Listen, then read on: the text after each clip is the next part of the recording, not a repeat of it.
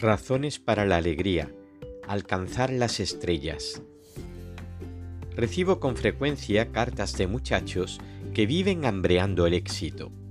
Son adolescentes que me envían poemas, cuentos, novelas incluso, con los que esperan tocar de un día para otro las estrellas con la mano.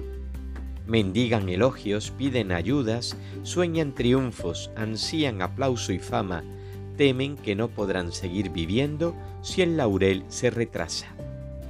Y esas cartas me llenan a la vez de alegría y angustia. De alegría porque nada hay más bello que encontrarse con un joven ardiendo. Y de angustia porque yo sé que, desgraciadamente, la llama del éxito no es tan solo reluciente, sino con demasiada frecuencia devoradora y destructora. Lo diré sin rodeos, no conozco cosa más peligrosa que esa moral del éxito que se ha impuesto en nuestra sociedad y según la cual el nivel de una vida humana se mide por el triunfo externo conseguido. Y obsérvese que no hablo solo de los triunfos económicos, de los éxitos sociales. Quiero aludir al peligro enorme de poner como objetivos centrales de la vida el brillo, la apariencia, la misma eficacia, el aplauso, ese viento vacío de la popularidad o la fama. Porque no creo que ni siquiera merezca la pena hablar de esas visiones idiotas del éxito que presentan los anuncios y en los que triunfar es poseer el mejor automóvil o lucir a la esposa más enjollada. Por eso escribo a veces a estos muchachos palabras que supongo que les desconciertan les digo, por ejemplo, que si escriben para triunfar, mejor es que no escriban, que escriban solo si lo hacen porque les estalla lo que tienen dentro, porque no podrían ni sabrían vivir sin escribirlo, que escribir para el éxito y solo para el éxito es una forma de prostitución de la pluma. Y, además, una prostitución estéril, cuya inutilidad solo se descubre cuando el éxito se ha alcanzado, mientras que va dejando una siembra de amargura cuando no se consigue o su logro se retrasa. Lo malo del asunto es que yo sé que los jóvenes difícilmente pueden entenderme. Hace falta haber cumplido los 50 años y haber tenido ya algún éxito o haberse vuelto lo suficientemente cínico para descubrir que ese tipo de triunfos no pueden llenar a un alma medianamente noble. Es un vino demasiado agradable y tiene demasiados cómplices, en la vanidad, en los que nos adulan, en la misma sana y limpia ambición, como para que no se convierta en sed incluso de las almas mejores. Pero habrá que repetirlo aunque resulte inútil. El verdadero objetivo de la vida no puede estar en algo tan pasajero como la opinión ajena, el brillo o los aplausos. El éxito, decía Víctor Hugo, es una cosa bastante repugnante. Su falsa semejanza con el mérito engaña a los hombres. Esta es la primera de las grandes claves. El éxito en el mundo raramente tiene correspondencia con el mérito. Muchas veces llega en proporción inversa a él.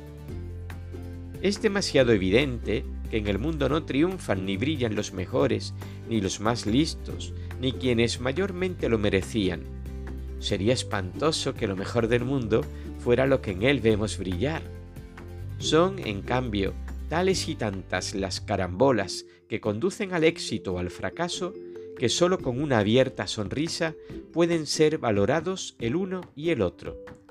Cualquiera puede comprobar al cabo de algunos años que ha conseguido los más fuertes aplausos con sus obras o acciones más débiles y que, en cambio, sus frutos inmaduros y verdaderos pasaron con frecuencia inadvertidos.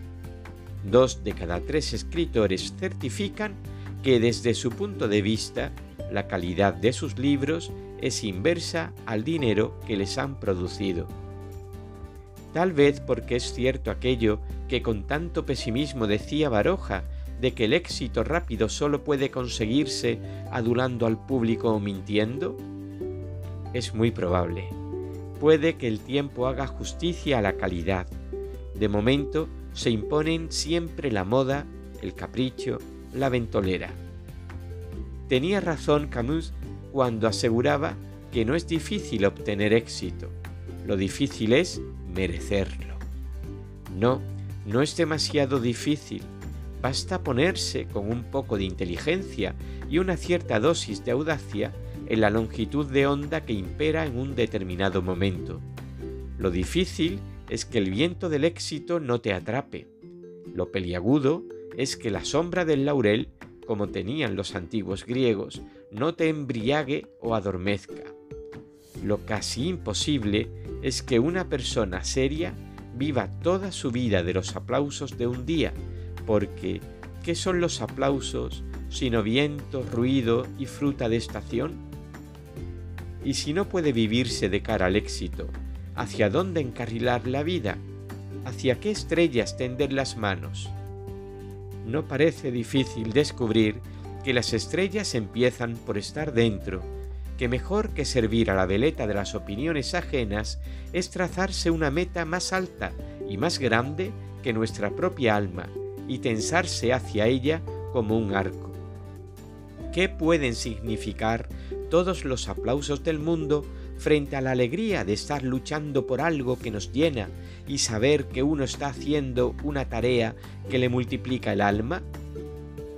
Otras estrellas están fuera, pero no en el aplauso de los que nos rodean, sino en el servicio a todos ellos.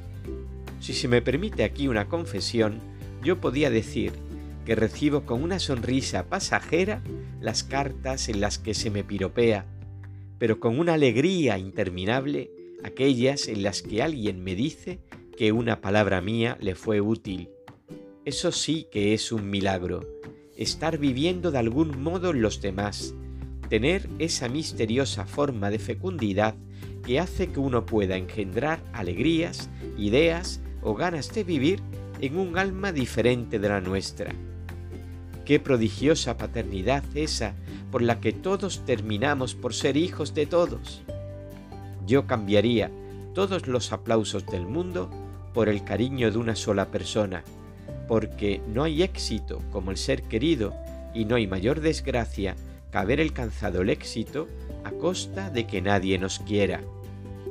Qué maravilla poder morirse sabiendo que nuestro paso por el mundo no ha sido inútil, que gracias a nosotros ha mejorado un rinconcito del planeta, el corazón de una sola persona.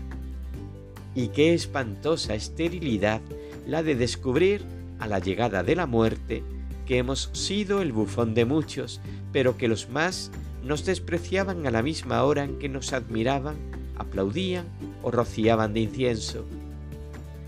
Hay todavía un tercer éxito verdadero, ser útiles en la eternidad, habiendo aportado una brizna de felicidad al gran Padre con mayúscula. Pero este es un gozo tan grande que yo no me atrevo a hablar de él y casi ni a soñarlo. Haber caminado, incluso haber intentado caminar hacia esa triple meta, me parece infinitamente mejor que alcanzar las estrellas de lo que solemos llamar éxito. Ese éxito que, cuando llega, es tan agradable como un refresco en verano, pero nadie vive para tomar naranjada en los días de calor. Razones para la alegría, alcanzar las estrellas.